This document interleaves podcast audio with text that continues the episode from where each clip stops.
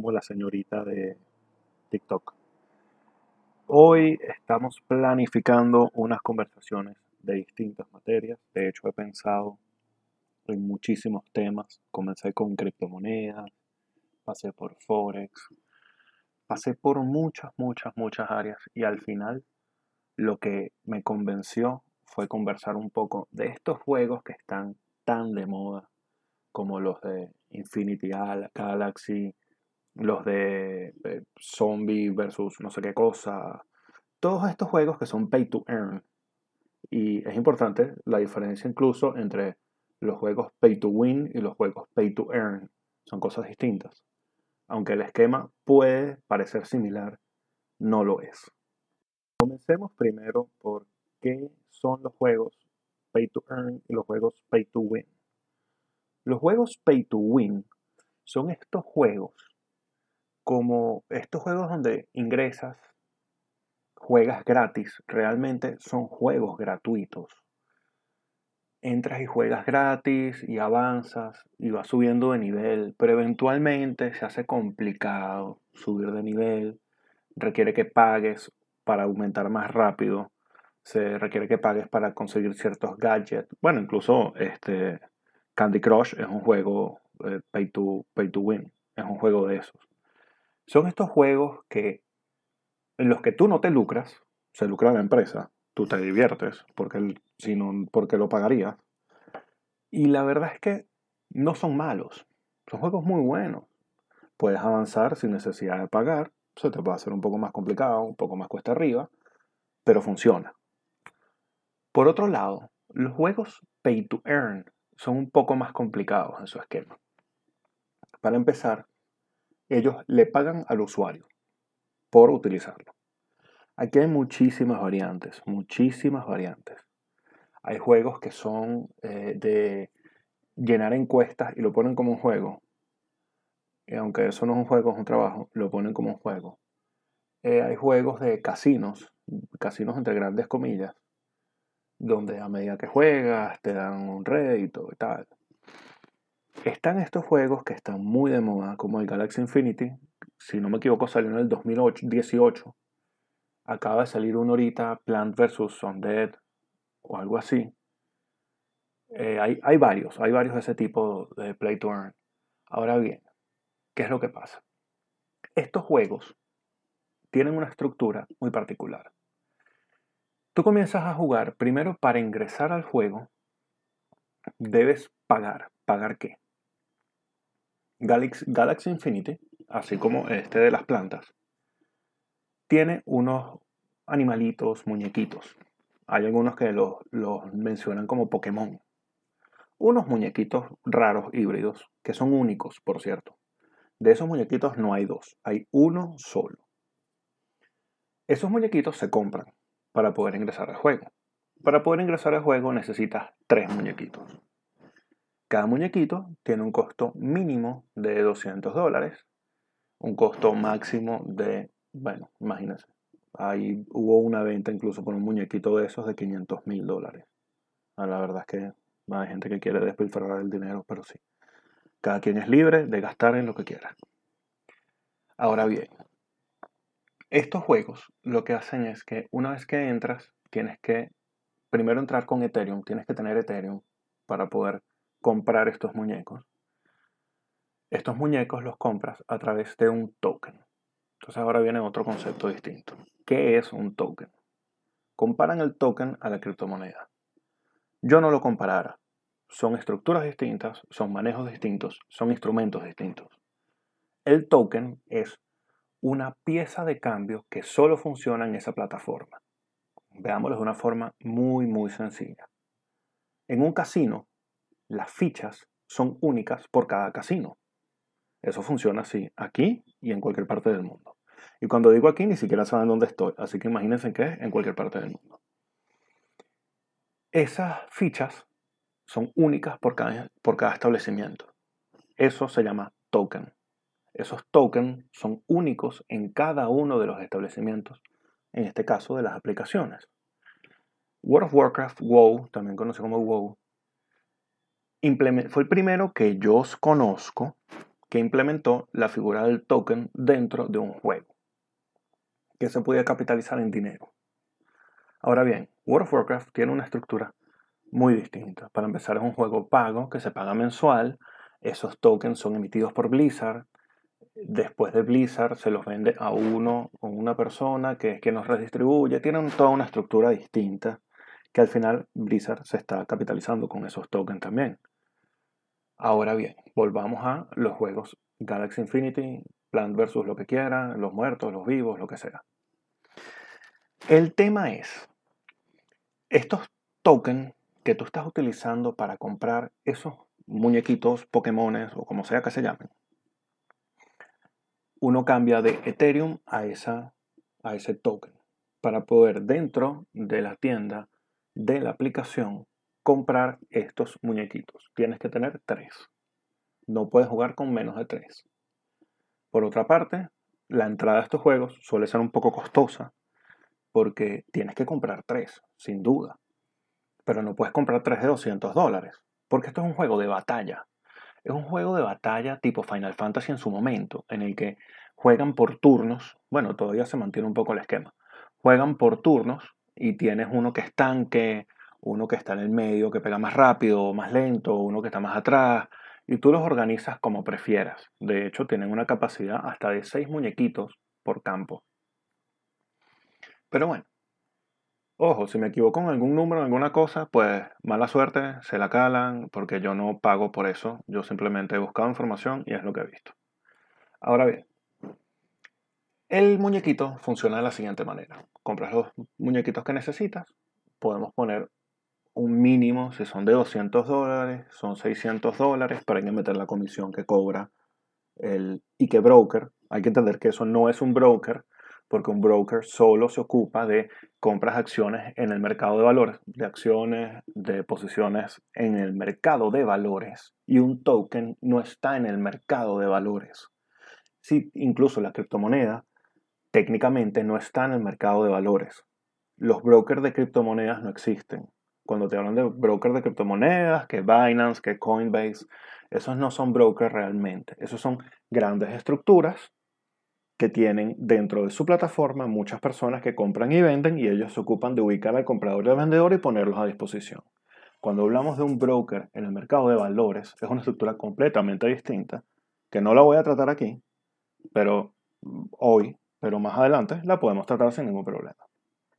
Ahora bien, uno va y compra sus tres muñequitos. Y entra a juego, el juego tiene dos modalidades. Una que avanzas por niveles, tiene tres, no dos, dos modalidades. Una que avanzas por niveles, vas avanzando por niveles, poquito a poco, cada nivel, eso te va dando unos punticos de esos de, de, los puntos, como sea que se llame la cripto esa, SLP, si no me equivoco. Y ese SLP se, se acumula hasta un monto total diario máximo posible. Ahora viene la otra forma de crear más de esos, más de esos tokens. Eso se pueden crear con la otra fórmula que es entrar y hacer batallas. Uno hace batallas y peleas contra otros muñequitos, otras personas que tienen sus muñequitos colocados para pelear. Peleas con ellos, ganas, si ganas, ganas tokens, si pierdes, creo que no pasa nada, la verdad es que ahí no estoy muy claro, pero tampoco muy mala vida. No, no, no, no, no pierdes nada, simplemente ganas. Y bueno, más adelante, eventualmente podrás cambiar eso por Ethereum de nuevo. No se cambia por dólares, se cambia por Ethereum. Se cambia por Ethereum a través de el sistema que ellos implementan de billetera digital que cobra una comisión. Como hemos hablado, son 600 dólares más las comisiones. Las comisiones, más o menos, por lo que he visto, pueden ser 40, 50 dólares por cada una de las transacciones, entonces ya no son 600, son 750 de entrada, y eso va a dar un rédito. Ese rédito es hasta relativo, porque ¿cómo funciona ese rédito? Ese rédito es, depende de lo que juegues, de qué tanto juegues, qué también juegues, qué tan buenos sean tus muñequitos. Por otro lado tiene otra figura, que es la figura de el apareamiento, y de hecho se llama así, ellos se aparean, ellos se monta uno sobre otro y le hace el trabajo y sale otro muñequito. Ese otro muñequito es un huevo que se cultiva, son un par de días, unos días, y sale el resultado que es un muñequito nuevo. Por eso los muñequitos que tienen, los Pokémon, como sea que se quieran llamar, no, solo hay uno de cada tipo. De cada tipo no, solo hay uno, cada uno es único. Ellos tienen unas tarjetas que son los poderes que tiene cada uno. Eso todo es random y son únicos. Si hay categorías, defensa, eh, vuelo, que creo que son los rápidos, eh, ataque, que pegarán más duro, no sé, ahí podemos sacar miles de conclusiones y, de cosas. El punto es que tú estos muñequitos los puedes aparear hasta nueve veces. Cada vez que tú apareas los muñequitos y te va a salir uno nuevo, ese nuevo lo puedes utilizar o lo puedes vender. Ya se sabe que cuesta un mínimo 200 dólares. Eso varía de muchas cosas el precio del muñequito. Al final es un precio de mercado dentro del juego. Entonces, ¿qué es lo que lo hace más o menos valioso? Todo es relativo. Entonces, el apareamiento se puede hacer hasta nueve veces. Cada vez que haces apareamiento, debes pagar con SLP el apareamiento. Entonces ya por ahí tienes un ingreso menor, pero en realidad es como una inversión, si hablamos de eso entre comillas, grandes comillas. Todo es entre grandes comillas y al final digo por qué es grandes comillas y no medianas comillas o comillas. Viene el tema de que el apareamiento son nueve veces, pero cada vez que apareas te sale más caro y el muñeco pierde valor a la hora de venderlo. No la cría, los muñecos que estás apareando. Eso es clave. Cada vez que tú apareas, te salen más caros y solo lo puedes hacer nueve veces. Además, pierden valor. Pero bueno, es una forma de invertir para el que lo quiere ver así. La verdad es que, bueno, es una figura. Actualmente vimos tres tipos de capitalización, entre comillas de nuevo, del juego. Uno que es a través de los puntos estos que te da por jugar. Una es a través del el apareamiento y creación de nuevos muñequitos para su venta. Y la otra es vender tus muñequitos que tengas una vez que se haya gastado su apareamiento y ya no te sea rentable mantenerlos. Eso también es válido. Claro, los venderás más barato, probablemente más barato de lo que los compraste. Pero bueno, técnicamente lo multiplicaste por 9, te habrás quedado con 3, por decir algo, y vendiste el resto. Entonces, bueno, se puede decir que sí hay un rédito entre comillas de nuevo. Ahora vamos al siguiente. ¿Cómo funciona? Aquí hay un tema que es súper oscuro. Yo he estado buscando por miles de informaciones, miles de fuentes de información, pero no tienen idea cuántas distintas fuentes de información he buscado. Hay una gran duda. ¿Cómo la empresa que creó este juego o este modelo de juegos se capitaliza? Porque es importante, si uno no entiende cómo la empresa gana dinero, es muy difícil que uno diga, bueno, ellos ganan y yo gano. Ahí hay un tema muy delicado, que es muy confuso.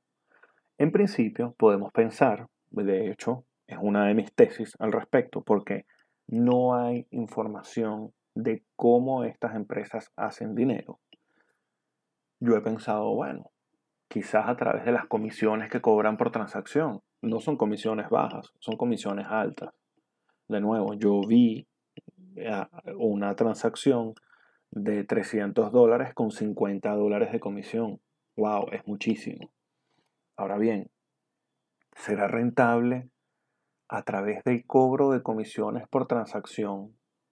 Y fíjense, a través del cobro de comisiones por transacción, será rentable pagarle a la gente porque juegue. Es decir, si yo cobro una comisión de un X por ciento y le pago a una persona una comisión de un Y por ciento por jugar y tantos Y me equivalen a un X, entonces ¿cuánto necesito de ingresos para que me sea rentable pagarle a la gente y tener yo ingresos? Es algo bastante confuso. Yo insisto, no lo entiendo. Pero es una posibilidad. Yo la verdad es que no creo que haciendo esa fórmula te dé a tener unos suficientes ingresos como para mantener una plataforma, pagar desarrolladores, estar haciendo actualizaciones constantes, que son necesarias además, tener los servidores suficientes para aceptar la cantidad de gente que necesitas o que tienes. Eso está abierto al público, cualquiera lo puede comprar. Entonces, estamos hablando de que necesitas un servidor grande, necesitas espacio en la nube, entonces al final yo no, porque el juego no, no es que se descargue en el teléfono, se juega directo en la computadora y, y se juega en la nube. Entonces necesitas mucho espacio en la nube. Así, cuando uno calcula los costos operativos que lleva a mantener una aplicación de ese tipo versus los ingresos y gastos que se tienen en cuanto al pago de comisiones y la recepción de comisiones, ¿de verdad será rentable? ¿Será que esas comisiones que, están generando a través de cada transacción es una comisión que aumenta y no está eh, escrita en piedra de cuánto es el porcentaje de comisión que van a cobrar? Y esa comisión la cambian a medida que avanza la cantidad de gastos que genera el juego, poniendo que el pago de comisiones al usuario es un gasto para ellos, ¿no? Poniéndose en los zapatos de los desarrolladores, de los dueños de la aplicación esos, esos comisiones que ellos pagan, eso es un gasto. ¿Cómo, cómo lo sopesan? Hay otra tesis que me comenta un muy buen amigo o colega mío, José Barreto. Por cierto, pásense por su podcast Vivir del Trading, muy bueno. Eh, él me comenta que eso debe ser inversiones, hedge funds o eh, private equities, que financian ese tipo de, de desarrollos. Estamos hablando de, de, financian esos desarrollos para quemar dinero. Es válido, se entiende perfectamente. Y que eso es para, puede ser una prueba social, un tipo de experimento que están haciendo para ver cómo la gente reacciona a ese tipo de estímulos. Puede ser mucho tipo de cosas, ¿ok? Ahora bien, eh, de, de, ser eso, de ser que los fondos están financiando este tipo de estructuras para hacer algún experimento, lo que sea, hay que estar pendientes de que los fondos no queman dinero cuando hay momentos de crisis. En un próximo episodio yo voy a hablar un poco de qué se espera en el mercado de valores a, a bueno, corto plazo, porque si hasta estipulamos corto plazo de que va a ser en menos de un año, es corto plazo, quizás seis meses, que viene una, un cisne negro. De hecho, en el, en el podcast de, de mi colega que les acabo de mencionar, Vivir del Trading, acaba de publicar un programa del Cisne Negro que está muy bueno. Pásense por allá, que vale la pena. Y eh, la verdad es que es muy delicado invertir ahorita en ese tipo de estructuras. Es delicado porque no se entiende cómo los diseñadores y programadores del juego están recibiendo ingresos. Eso es muy delicado. Al final, eh, ellos tienen algún tipo de, de gráfico en, estas páginas, Binance eh, y estas de criptomonedas, tienen algún tipo de gráfico que, que dice el valor del token. De nuevo, este valor del token es muy relativo porque el valor del token no lo define el mercado, lo define la empresa. Recuerden que eso es como cuando uno va al casino y te dan las fichas. Las fichas tú no decides cuánto vale, ni la oferta ni la demanda decide cuánto vale. La ficha vale lo que dice que vale el casino. Y eso es y punto. No es que, ay, ahora mi ficha azul ahora no vale 50 dólares, sino vale 100. Hay muchas cosas en las que no son comparables las fichas y los tokens. De nuevo, los tokens, el valor es mentira que lo pone el mercado. Eso no es un tema de, de mercado porque ven acá. Si yo lo que hago es comprar token nada más para comprar muñequitos y yo vendo token para lucrarme, entonces la oferta y la demanda es como rara ahí para poder determinar un precio en el mercado, ¿no? Entonces, ¿quién determina el precio del token? Deben tener algún algoritmo que ellos coloquen, que ellos definan, para que el token esté en 0,00 algo, porque en eso está, está bajísimo. Ahora bien, eso se pasa a Ethereum, a criptomonedas, algo que de nuevo no está regulado, tiene todas unas cosas raras atrás y que de eso hablaremos más adelante en otro programa, que no es que estoy en contra, quiero aclarar de una vez, no estoy en contra de las criptomonedas, simplemente tienen una figura muy delicada. Entonces, si estás pensando jugar el jueguito, invertir en alguien, como hacen muchos, comprar las muñequitos para que alguien más te lo juegue, esperar a tener la ganancia y vivir con él la ganancia de eso. Bueno, si tienes ganas de hacer negocios oscuros, raros, que no se entienden de dónde salieron y por qué se hicieron, adelante. No digo que te vaya mal, les puede ir excelentemente bien, les puede ir excelentemente mal, pero si ustedes quieren entrar en un negocio que no se entiende cómo funciona, de dónde salió y a dónde va, bienvenidos. Están en el mundo adecuado. Eso es justo lo que tienen que hacer. Si quieres aprender a invertir en otras cosas, aprender a, de verdad invertir dinero en algo útil, funcional y sin comillas, comillas simples, comillas grandes, comillas medias, eh, bienvenido a mi podcast. Deseo tener un feliz día, noche, mañana, tarde, como sea que sea. Y nos veremos en una próxima producción. Hasta luego.